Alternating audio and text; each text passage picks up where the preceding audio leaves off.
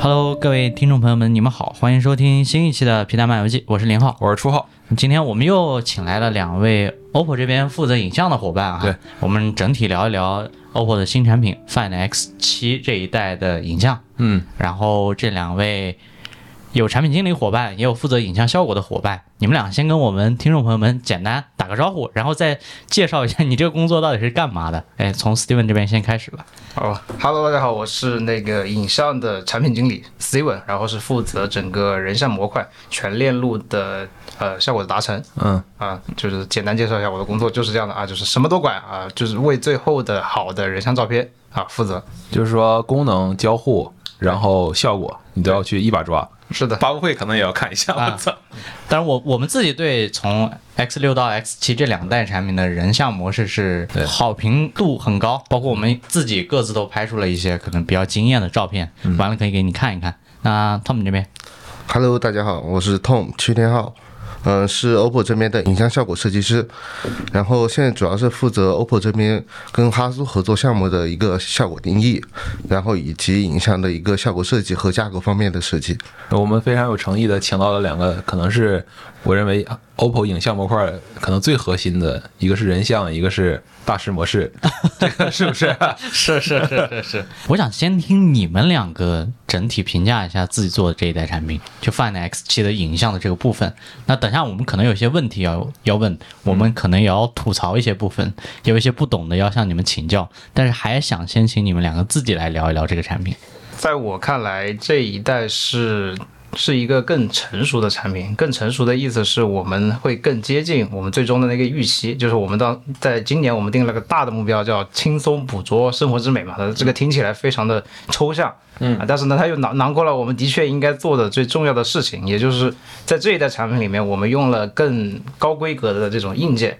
啊，就是让整体的进光量也好，我们能覆盖的焦段也好更有提升。然后呢，呃，更好的算法，更好的芯片，嗯，让它的整个包括我们整个路线设计都做了非常大的优化，让它更就是普通人能更接近拍摄到一张好照片这件事情，我们就是一直为这个目标而努力啊。包括你说等会儿我们可能聊到所谓大师也好，人像也好，其实我们都是为了让普通人每一个人能够拿到一张更好的照片这个结果而服务的。所以我觉得它是一个更呃更超大的、更 Pro 的版本啊。今年叉七的感觉就整体是这样的。嗯，我这边我觉得的话，叉六是我们组就我们认知组这些成立过后的第一台机器，它其实是一个嗯尝试的一个过程。然后呃，在叉七这一代的话，其实是我们完完全全的把自己呃这一年中对手机影像的一个理解去给融汇进去了。嗯，不管是整个基础影调，它从嗯叉六到 N 三，然后再到现在的叉七，可以看到它是延续，只有传承，但是它是一代代进步的。呃，像专业模式和大师模式呢，可以看到就是在叉六的时候，我们可能只是进行一点点尝试去模拟哈苏的一个风格。嗯，那在这代叉七中，我们就是越来越逼近于我们一个传统中画幅的一个呃影像表现，这些都是呃我们在今年一年中去呃融汇、去凝练出来的一些精华，然后去放在这一代的旗舰之中。昨晚上其实也在录播课，那我们在做年终的这个产品的盘点和总结，包括可能一些大事件。那我当时就问初浩说：“你把这个可能年度进步的这个产品，就是相对于上一代提升比较大的产品，给谁？”他选了 Find X 六。我觉得你有必要再跟他们俩重申一下，你为什么选这个产品哈？对，就是因为 Find X 五我们都知道的情况是吧？对，所以当那个 Find X 六出来的时候，不管是硬件的规格，但是一一开始让人眼前一亮的一定是它的硬件的规格。当然，当时在阿那亚试拍活动的时候，确实被它的那个人像的效果，包括当时专业模式的影调打动了，因为那时候基本上就。说实话，没怎么用默认模式拍照，一直就在在用专业模式和人像模式。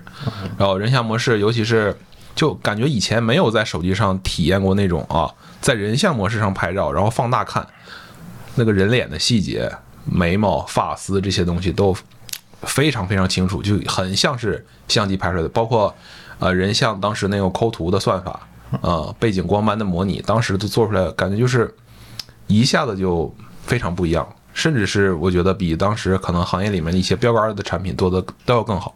啊，这是我昨天晚上给叉六的一个评价。和叉七这一代，我自己觉得相比于上一代都有了比较扎实的进步，它不是那种表面上的这种新增了一些可能确性的功能，而是说真的实打实的把各个功能模块的这些画质都有了一些我觉得很扎实的进步。OK，那如果大家要要看更详细的评价，敬请收看我们到时候那个视频节目啊。对视频内容跟播客应该会同步上线。应该是同步上，对，OK，嗯嗯，刚好我们刚刚聊到了 X 六嘛、x 六其实在那一代就开始在讲那个超光影图像引擎嘛，不管是你们的那个媒体沟通会也好，还是巴黎的影像沟通会也好，嗯，就是说让大家现在心里有一个概念，就是所谓 OPPO 讲的超光影影像引擎，从概念上是什么，主张上是什么，功能上又怎么落地。那今年从 X 六到 X 七这一代的时候，你们又对这个东西做了什么样的迭代或者升级呢？就是比如说，我作为一个普通的用户，我想把我手里的 X 六这个产品换成 X 七或者 X 七 Ultra，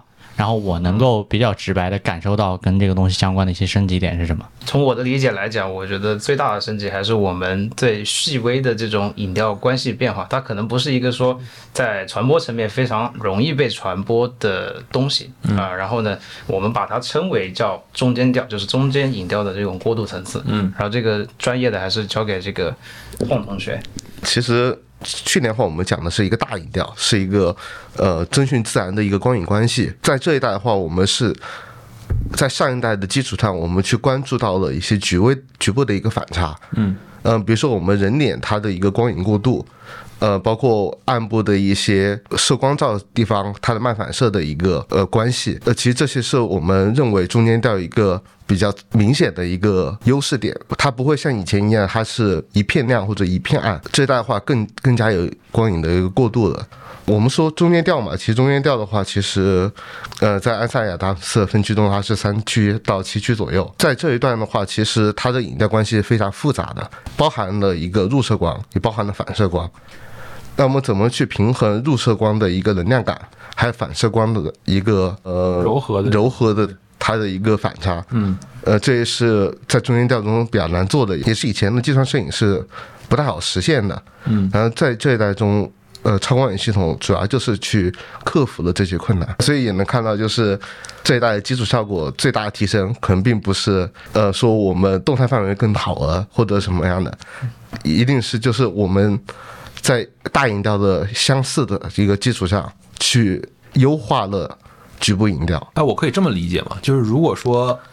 从传统摄影来讲啊，就是比如说全画幅相机或者中画幅相机，我拍一个单帧的那么一个照片，嗯，它这些东西是自然而然可以做好的，或者说它可以用一些非常简单的办法就能把它做好。然后在手机上，它的困难点是说，当我有多帧算法介入之后，它本身你获得的每一帧融合进来的信息，它是不连续、不线性的。然后在这个情况下，如果说你想把一些局部的一些反差或者局部的一些过渡把它做好的话，其实是难点是在这儿。这个是一部分，但这个其实是一个从捕捉上的一个难点。其实现在有很多优秀的厂商，他们也能是在捕获中去获得一个依靠多帧去获得一个比较线性的一个图像。嗯，但怎么去运用好这批信息是一个难点。那我们等会儿可能讲大师模式的时候，我可能希望你能够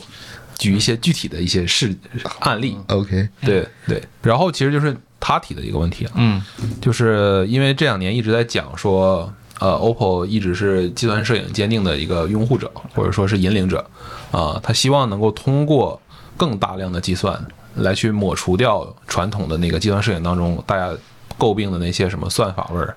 或者说塑料感这种东西，那我觉得我的问题是从你们内部来拆解看，就这个东西它究竟是由什么构成的？就是用户诟病的这些东西。呃，先讲的是算法味儿嘛，这个东西，算法味儿，算法味是首先它得有算法，嗯有算法就是我们先做一个区分，叫做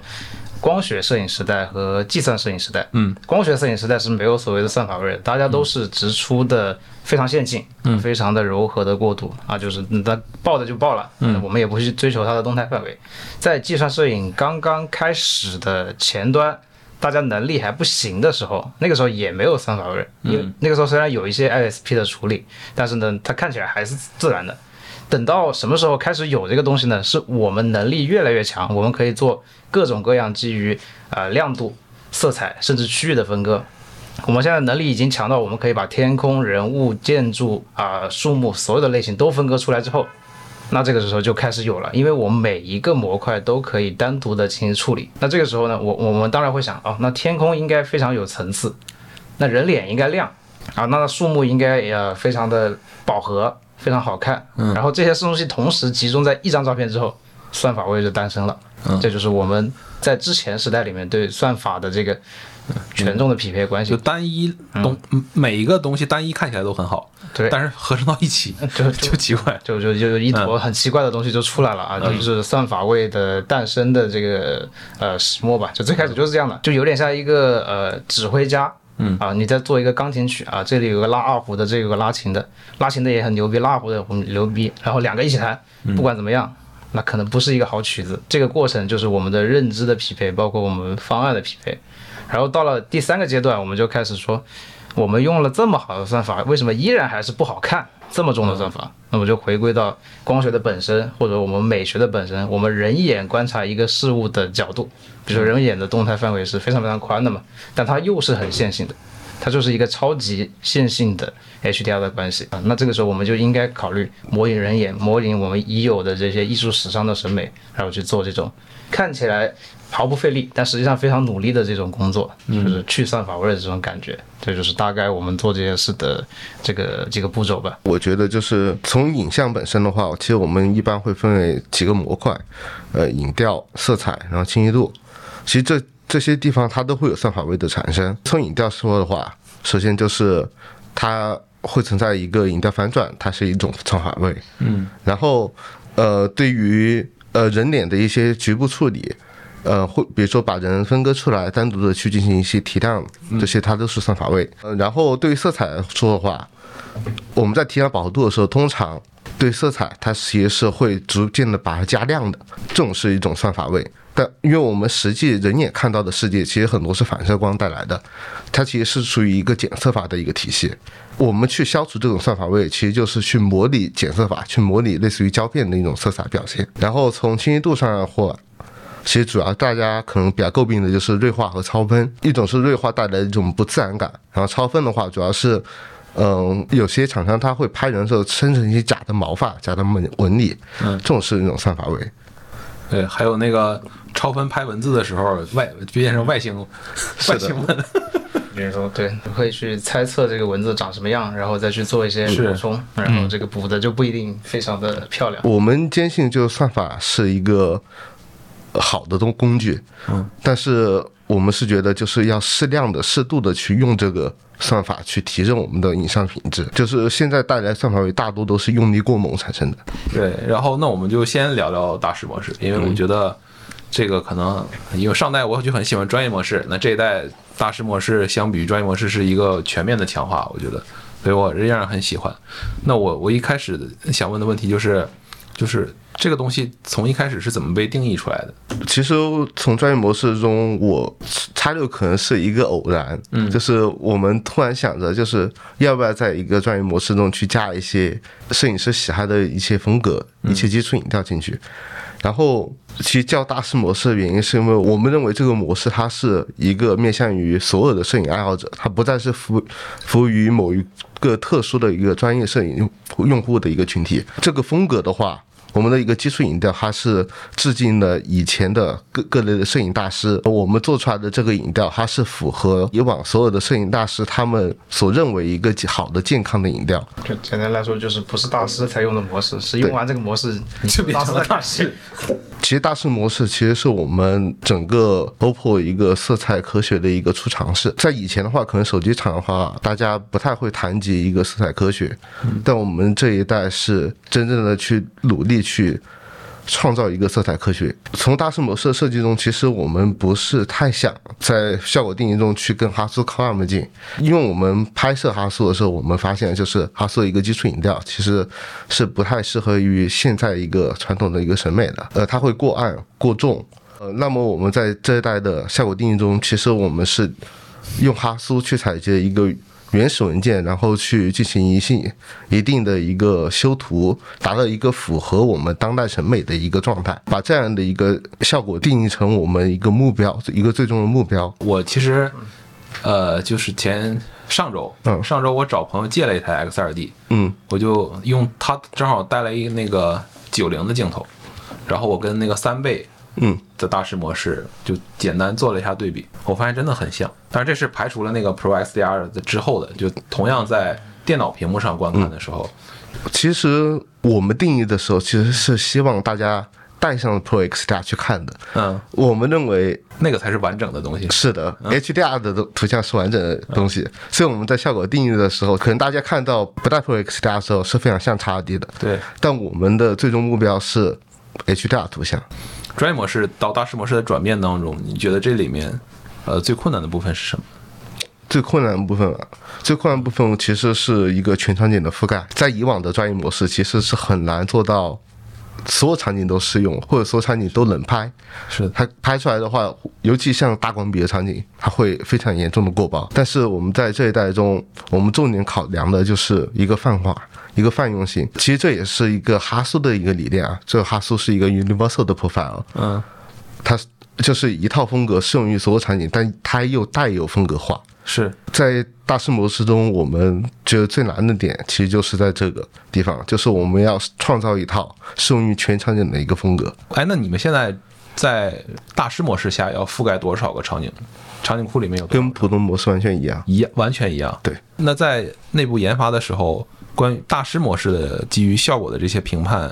是由测试来完成的，还是由你们来去完成的？我们跟测试一直是一个共存的一个状态，就测试负责保一个基础的底线嘛，嗯，然后我们去负责去把这个风格化去进行一个更好的一个深入优化。这个跟跟我其实，在视频里面有一个想法，好像就感觉挺吻吻合的。我觉得这个东西，你们后面是想要把它做成跟默认模式一样的，或者说同等重要的，包括投入的资源，然后这个资源包括研发资源，可能包括测试的资源，你们希望就是为不同的记录的需求，然后的提供两两种可能同等重要、画质都非常相近的。我说基础画质非常相近，但是又有不同风格的这么一个模式，是这样的。对，然后它其实是我们呃整个 OPPO 影像风格的两种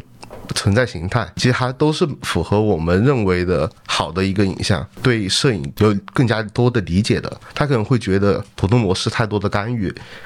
是，所以我们会希望创造一个比较原生的一个风格去给到这批用户。我我也希望大师模式能够进一步的开放这种操控的控，把控制权还给用户，比如说像什么人脸识别能不能关掉？其其实，在最初定义中是没有人脸识别的。呃，然后那为后面为什么又加嗯，后面的话就是考虑到确实有太多的场景，嗯嗯，可能是需要 Face AE，就是对于人脸的一个 AE 的一个控制去进行一个辅助。它其实并不是说干预了，我们认为这个功能是一个辅助性的一个工具。我自己拍下来啊，就是大师模式，我觉得在绝大多数场景，就像你说的，它是一个全局的一个配置文件，可能就是能适合非常非常多的场景。但我遇到的一个问题就是说，在比较暗光的时候，我发现大师模式它跟普通的默认模式一样，它也倾向于说保证画面的纯净度。我不知道这个后面会不会能够提供一个给用户可调节的部分，把它放置放在那个现在大师模式里面不是有画质调节那个那一栏吗？你的意思是我们放出一个噪声的可调节项？对，对于降噪力度的话，其实就噪声的这个形态是需要被定义的。呃，那么我们认为我们目前放出来的一个噪声形态已经是在画质跟主观的一个清晰度或者说涂抹感的一个权衡中是一个比较好的一个状态了。嗯，所以我们可能不太会再单独放出来，因为放出来的话有一些噪声可能是不可逆的，大家用户用到的一些传统降噪手法一定没有我们的算法好。然后呢，大师模式这边我可能最后一个问题就是，就是我因为我看到它上面提到的，可能中间处理的阶段是用二零二零色域来去来去做的，嗯，然后最后再压回 P 三。对，我不知道这个中间在二零二零的这个必要性是什么。这必要性的话，其实是我们呃面向于未来的一个 HDR 图像的一个呃相当于一个铺垫一个基础啊呃，包括我们现在其实有很多的人造光源。呃，像夜景的霓虹灯啊，像酒吧的灯牌这些，它其实是一个非常高饱和、高亮的一个色彩。用二零二零的话做一个中间的一个，其实类似于一个数字中间偏的一个方案嘛，就是。它其实可以更好的保留这批颜色的一个色彩过渡，更好的减少日溢出。那就接着聊聊人像呗。双曝光这套东西也是人像模式是全全每个镜头都可以用是吗？二和六不是，但是二六二二的体验是很相近的，六倍体验上会有一些差距，会有一点哎，这个是为啥呢？啊，就是就是它有一些算法之间的，你必须得去调和，比如说某些算法我需要画质。那我要同时曝光，这两个可能不能兼容。那你就顺便说说呗，这个上这个套东西的难点是什么呢？这套东西是就是可以说是我们在整个超系里面最难的一个技术之一啊。它的难处是我们不得不从最开始最最最初端，就是从硬件的 sensor 的设计上。就必须要容纳这个能力，嗯，这个能力就涵盖了，比如说这个 sensor 本身曝光策略，嗯，啊，以及它的功耗水平的整体的控制，嗯，这个就已经很困难了，这几乎可以说是，呃，我们为这件事而做的这么一个东西，啊，然后呢，它是一个软硬心算，就是这三个东，这四个东西都必须互相配合才能呈现最后的效果，啊，因为在过去的我们就是我们所谓今天讲什么回眸人像，其实就是。抓拍的能力嘛，在过去的时代，比如说计算摄影，然后光学的时候，光学的时候是抓拍和画质这两个事情是不能并存的。我快门速度很快，那我曝光时间就短；曝光时间短，画质就差。嗯，是这样的。然后呢，今年我们想搞什么呢？就是当时我刚开始给给给给开发提，我们就说，哎，我们来做一个全都要的东西。我又要你能抓得到，我又得要画质好，我又得要动态范围，我什么都不想丢。嗯，有没有这种方案？啊，然后就开发没打死你，开发我每天开发都在骂我，我走在电梯上都听到有人不认识我的人正在骂我。我们在村城的话，我经常我就遇到过这种事，就旁边有两个人说指名道姓说斯蒂芬这个，然后就说我这个呃怎么样怎么样怎么样，就是。哎，因为对他们要求过于高，所以然后这个是一个配饰的工作嘛，嗯，就是全模块的必须做到一个极高的水准。另外呢，呃，在策略的定义上，我们要明确的知道一些细微的取舍，就比如刚才噪声，或者是我们的运动状态，或者是呃那些鬼影啊什么的，每一个东西的取舍它都是一个平衡。但是在这些平衡下，我们得拿出最好的效果，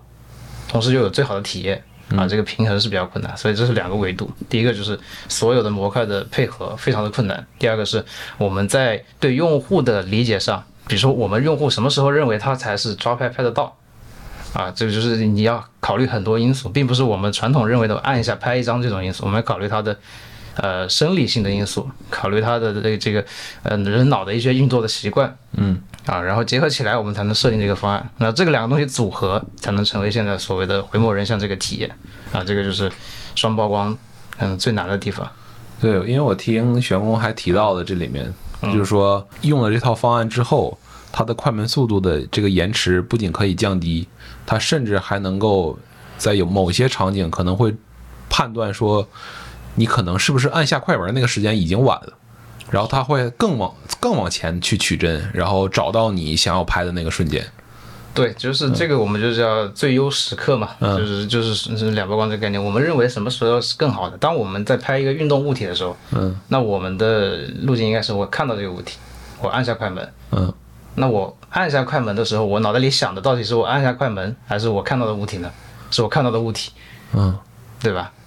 那我们就得拍到我看到的那个时刻，对，就人脑本身处理可能也是，包括你按下这个，对，我们要去，去这些都是要被计算的，嗯，啊，就是我们得预判那个那个那个东西啊，然后把这个结果给到用户，他会接近，他会认为这是最接近他想要的抓拍，这个就是双曝光的也是比较难的地方。比较好玩的就是我们要做抓拍嘛，然后抓拍的小朋友是一个很重要的场景，就是我们想把小孩拍好。对吧？你要想拍拍好呢，要拍好小孩，你首先得有小孩吧？啊，对啊，得有小孩啊。然后呢，我们就不得不去找一些，就要不就是去借同事的小孩。对，呃，要不就借来之后呢？啊，对，借借同事的小孩去拍摄嘛。那然后另外一种就是会去借老板的小孩，借老板，老板可能不太愿意啊。老板的小孩都比较大了，是吧？老板小孩都太太太太太太贵重了 继续啊！就是借了小孩之后呢，我们会发现一个问题，就是小孩这个吧不是很受控嗯啊。然后呢，我们就想，呃，什么场景下适合拍小孩？呃，这个时候呢，我们就把整个深圳所有的适合拍小孩的小孩的游乐园都去了个遍。所以我们现在是特别适合做一些母婴类的节目啊哦，因为每一个小孩的游乐场啊，什么多少价位，哪里便宜哪里贵，需要穿什么制服都非常清楚。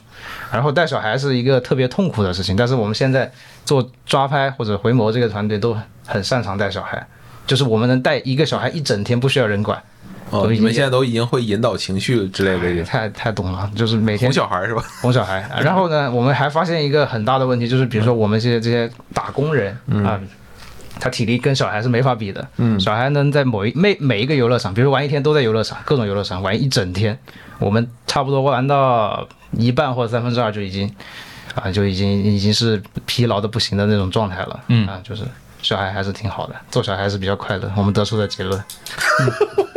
那什么时候打算把这个深圳所有游乐园的这个信息给跟大家分享一下？那这个一定要做成付费节目哈。做成付费节目，啊，对，要不然都白跑一趟是吧？嗯，好好，你现在也有这个能力了是吧？对我现在带一个小孩一天，对我能带小孩一天，对我们这个团队应该大家都能带小孩带一整天，啊不需要其他任何人的辅助。你们找的这小孩大概是什么年龄段的呀？呃，我们当时为了做抓拍，就需要的就是那种不太、不太稳重的小孩，三四岁、四五岁？差不多，比那个可能还大稍微大一点吧。嗯、嗯，差不多四五岁这个样子，就是他最不可控的时候，然后把他要过来，嗯、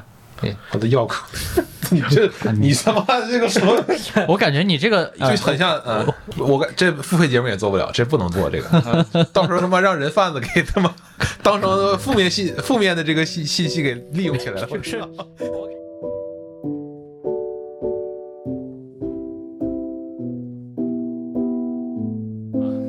刚才说那个叫什么软硬心算对这个部分，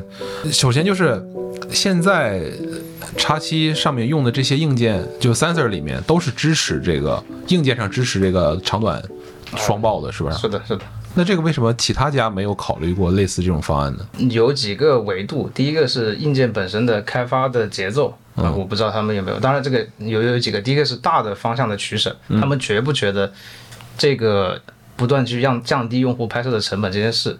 啊足够的重要，以及我们愿意为它投入多少成本，这是大的角色嘛。然后小的呃另外一个维度就是整体的开发的周期和节奏，因为这个对。可以说对每个厂商都非常非常困难。这个我们做的时候都觉得，哎，好像听起来这个道理是这个道理，做起来应该没有这么难。实际上做起来就是这种这种 难以言喻的这种困难啊！每天就在研究这个时这个时间到底对不对啊？这个我们用户到底要不要这个时间？啊，包括我们的我因为除了开发，其实还有另外一类工作岗位叫做架构师。嗯，我们架构师就每天晚上开完会之后就要跟我吵架，他说我觉得你这个要的可能没有接近那个时刻，然后我就去反复去论证啊为什么这个是更好的，在这个架构方案里面我们应该先这么做，先去保证用户的预期被达成，啊这个是呃当然这是沟通过程中的一些困难了，人像照片最重的还是人嘛，是。底下所以是做了很多的细微的验证和调整的，非常非常多，也做了很久这个东西。哎，那我可以说，就是在整个人像模式的 pipeline 里面，就是在既有的这个默认模式所有的那些图像引擎、画质算法之后，还要再去做一些虚化的东西，把这俩合在一起才是人像模式嘛？对，是的，是的，那差不多，你们这个人像模式的处理的这个带宽或者说是计算量，可能要比默认模式大好一两倍。嗯，肯定要大，然后具体的数值我没有算过，肯定是要大的，因为这个也是我们对用户的理解嘛，就是我们当用户点到人像模式的时候，他的预期是什么？是虚化吗？不是，嗯，我是一张更好的人像。如果预用户预期是更好，那我们就值得花更多的呃带宽去做这件事。包括这一代人像模式也新增了那个 Pro SDR 的支持嘛。嗯嗯，我我一直觉得这个里面在人像模式上支持是挺难的一件事儿，因为涉及到，比如说你要做虚化，然后你要做光斑模拟，那光斑模拟这套东西它原本是不存在在你那个原图的那个 Game Map 里的。对对，那这个东西你们是今年是怎么做到的？把它一起都做到了这个人像模式里面去。ProXR 从传统的 X HDR 图像或者 ProXR 定义来讲，嗯。都是不存在这种可能性的，因为我们得基于真实的光学信息，然后传传到后方，然后通过显示效果把它呈现嘛。是，对，然后这一代呢，我们首先为什么想做这件事，是我们发现啊，我们的这个如果说光光学的信息加上 ProSATIA 这个质感之后，我们会把那个影调层次做的，呃，类似于 EDR，、它的整体的这个动态范围拉得更开。对，对，所以我们想，其实最终的目标就是走还原。我们不是说把这个虚化和光学做的多多强多帅，这不是我们的路子。我们的路线就是还原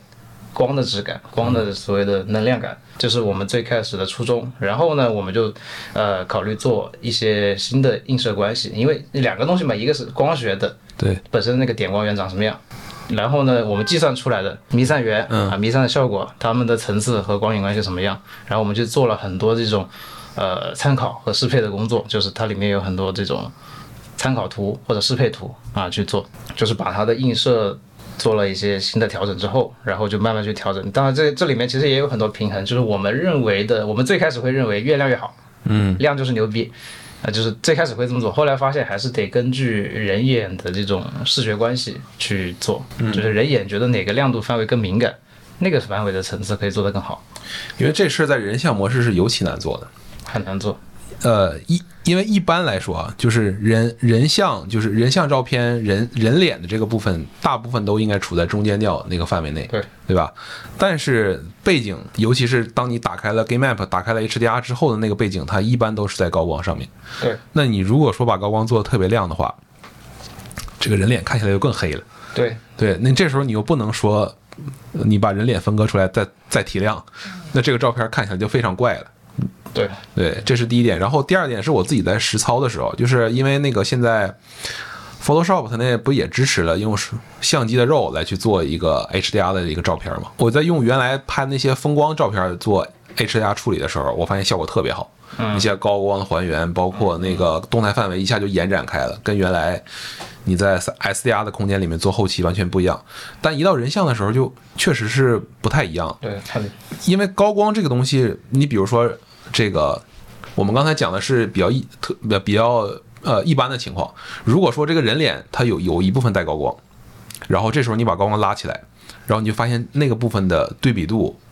然后锐度什么东西都一下就上去了，然后动态范围，你就感觉这个它的皮肤的那个肤质会看起来特别奇怪，反正不是不是就是我们日常能够看到的那种 那种人像的照片，所以这这个里面我就觉得还要做很多很多可能细微的调整。啊。人像模式这儿我再提两个，就我我自己遇到的体验的的这个问题啊，嗯嗯嗯，第一个就是我这个其实上一代我就遇到了，就是关于你们在人像模式进入的时候，默认的那个虚化程度的问题。就因为你们说是用这个哈苏镜头来去标定虚化的嘛，对但实际上有些那个我记得是一倍还是是当时那个三倍，就是它的那个在手机里面的那个最大的那个光圈，其实就已经超过了它那个镜头本身那个最大光圈了，是吧？对对，然后这是第一点，然后第二个就是我觉得它默认给到的那个虚化强度有点高。这虽然说它的虚化的抠图效果没有问题，但我觉得它不像是一个用相机拍出来的那种虚化的效果，就是总感觉它的这个焦距跟虚化之间好像不太能匹配在一起。这个问题就是可能要分镜头看。嗯啊，镜头看就是因为首先我们跟哈苏也聊过这个问题，就是嗯在计算摄影上，这个光圈的大小是没有上限的。是我我想做多大就可以做多大。对呀、对，然后他能能不能接受这件事情，就是他他他觉得这件事情合理还是不合理。然后当时哈苏就给了我们一个比较好的观点是，嗯你做的是计算时代的东西，嗯那你当然不应该受限于光学的这种瓶颈。嗯啊，你当然可以做一个合理的大小，这是第一个，就是你刚刚说的那个问题，就是为什么我们会超越哈苏已有的光圈，我们可以做到一点四，在一个长焦上。对，对，然后第二个是违和感，呃，在维和这个事情上呢，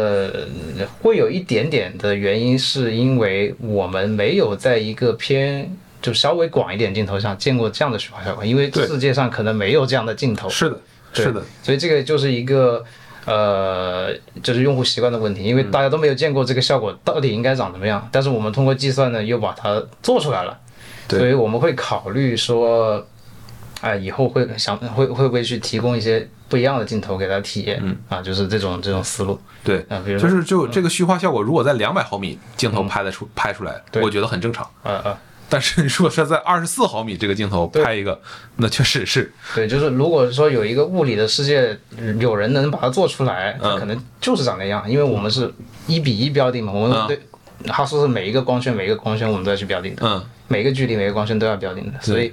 呃，如果说物理世界有人做，可能就是这样，但因为物理世界没人见过，它就变得很异常嗯，啊，所以就就是这个问题。我再提再说一个细节啊，就是因为我我我自己也在分析我看到的这个现象，然后分析背后的原因，我、我感觉还有一点差异，就是说，在这个光学的这个镜头里面，当你开大光圈的时候，它的焦平面其实在变窄，啊，是的，可能在大光圈下只有眼睛是清楚的，嗯嗯。眼睛后面的头发的部分可能全都已经糊了。嗯嗯，对，但这个这个东西在手机上，目前来说还是不行的。我觉得这个可能也是我感觉到在这个手机上开大光圈模拟的这个虚化的效果看起来有点不自然的原因，因为就感觉是哦，我这个人的整个的部分都是清楚的，嗯嗯，然后一到背景就全糊了。对，这个是另外一个维度，就是我们的深度关系应该不分人和景，它是应该嗯同一个焦平面嘛。对然后这个能力其实，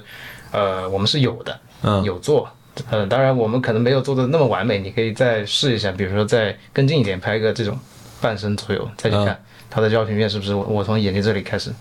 过渡到耳朵到呃头发，每每个地方焦平面是不一样的。嗯，啊，这个也是，当然没有那么完美，就是在某些场景下可能还是会有那种边缘不是很完美的现象出现，但是是有这个能力的。对，啊，我觉得如果这个东西能够做好的话，它就不存在你前面说的那个低点的限制了。嗯，就是说你真的可以做一个这个世界上不存在的广角大光圈镜头，然后做一个非常非常这种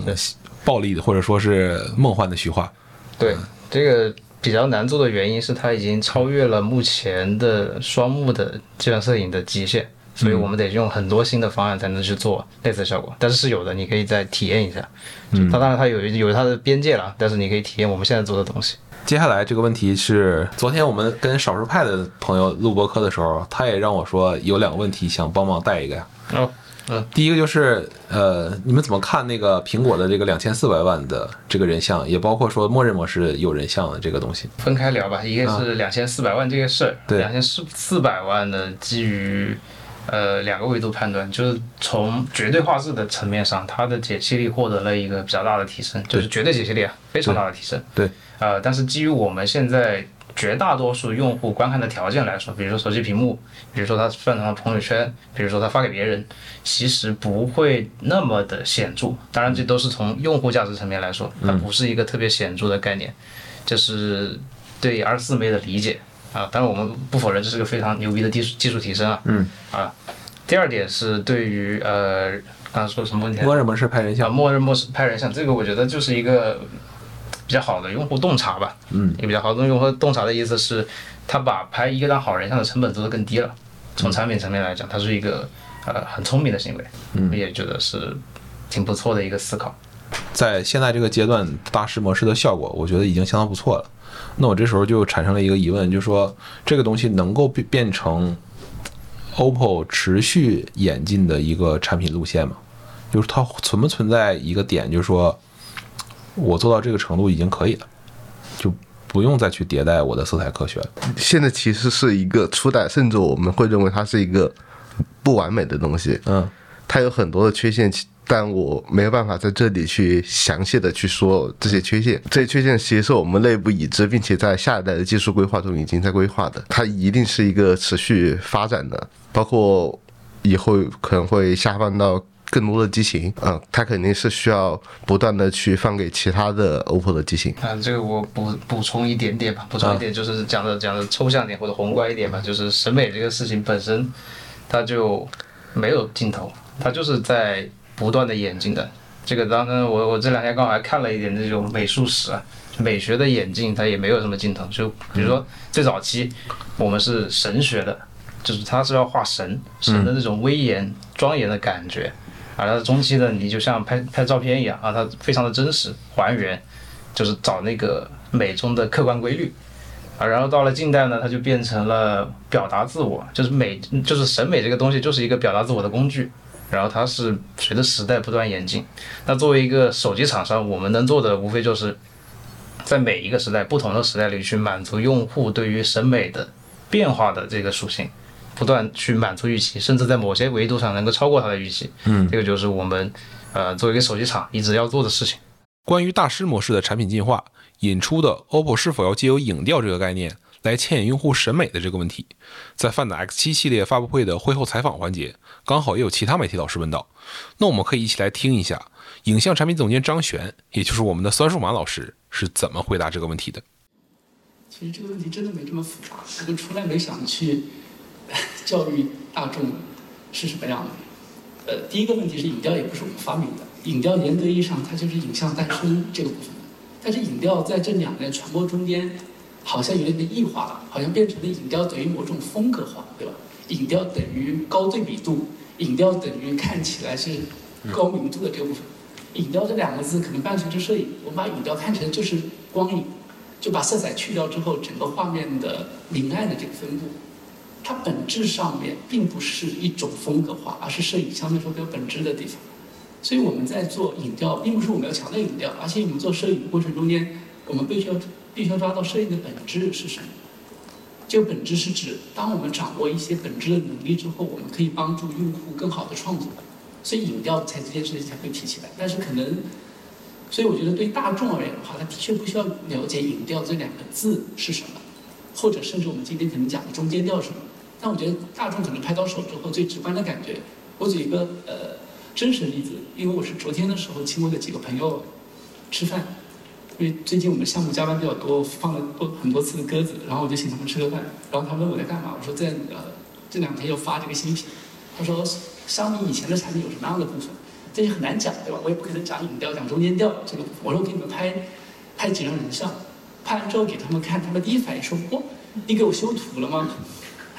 我觉得这句话更像普通人可能认为一张好照片做到比较好的地方。所以我们在做影调和相关的部分的背后，其实是践行 OPPO 的影像的理念，叫轻松捕捉生活之美。什么叫轻松捕捉？其实用户点快门就好了。生活之美是用户日常中所拍的那些场景，用户不需要去思考，它应该是什么样子，要调什么样的，啊，拍出来的东西用户就啊，你给我修过了吗？是一种非常高级的审美。但是这种高级的审美，严格意义上，我觉得它不是去区分低级和部分的。我相信用户看到之后还是觉得它很好。所以，如果我们真的做一个东西需要教育用户很好，那也有可能是我们错了。我觉得这个地方是一个很核心的地方。其实我相信那张照片，我们得相信大众的眼光和大众的这个变化。其实上个月的时候，我们在内部也在分享这个部分。比如说我们以前说的韩剧很好，对吧？韩剧的光影、电视剧的打光非常的强。但是奈飞进入到韩国这几年，韩剧的电影、电视工业也进入到另外一个时期了。比如我们看《黑暗荣耀》，我们在看十几年前可能生活小演的另外一部呃《浪漫满屋》，你会发现它的那个影调、色彩，或者是觉得奈飞的电视剧很像电影啊，这个里面很大的一部分，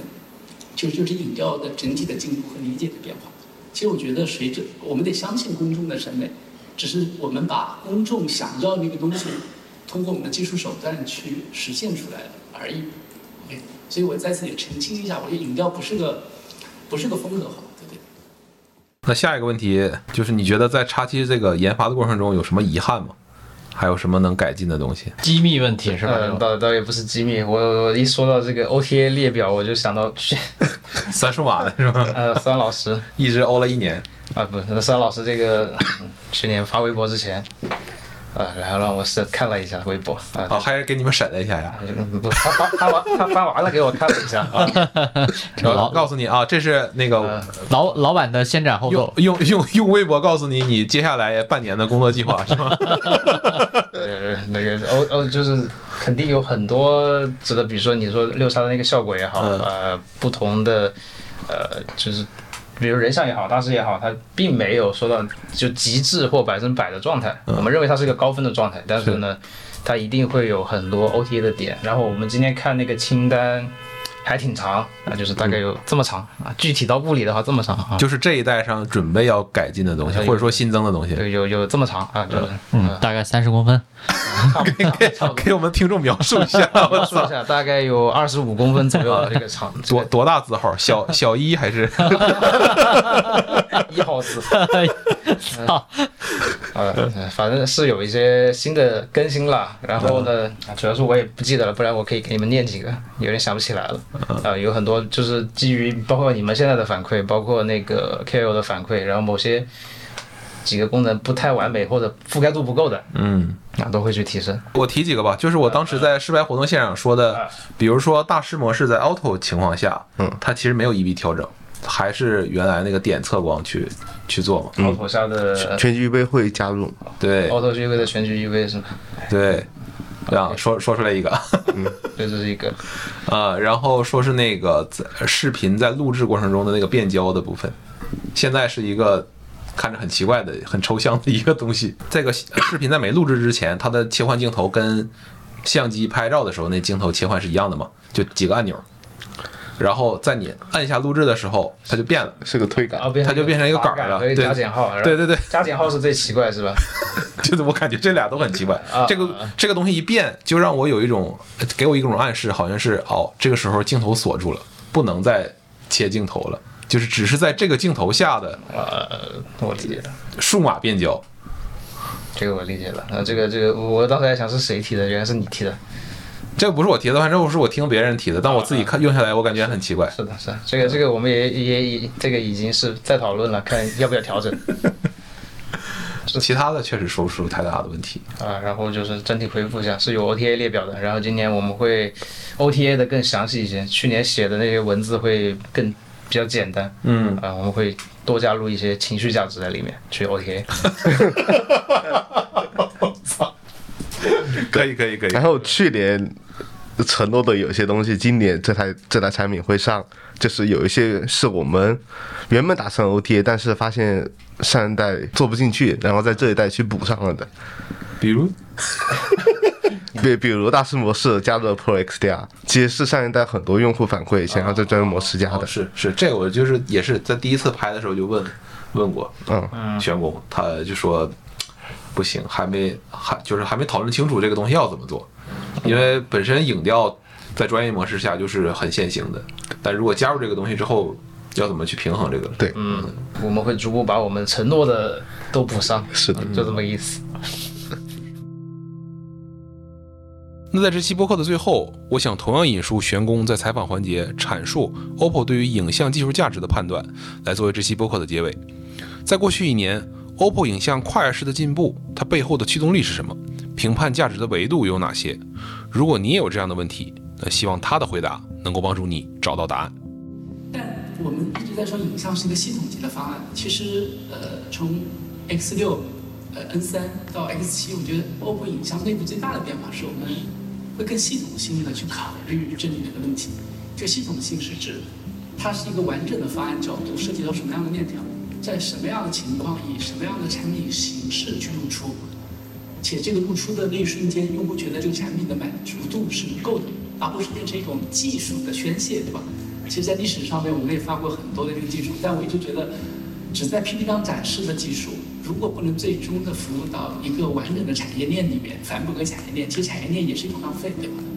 但是我们也欣喜的看到，我们做了中交的大底之后，虽然在 X 六这一代上市的时候，大家还说中交为什么要做潜望，但是很欣喜的看到，估计接下来的超大杯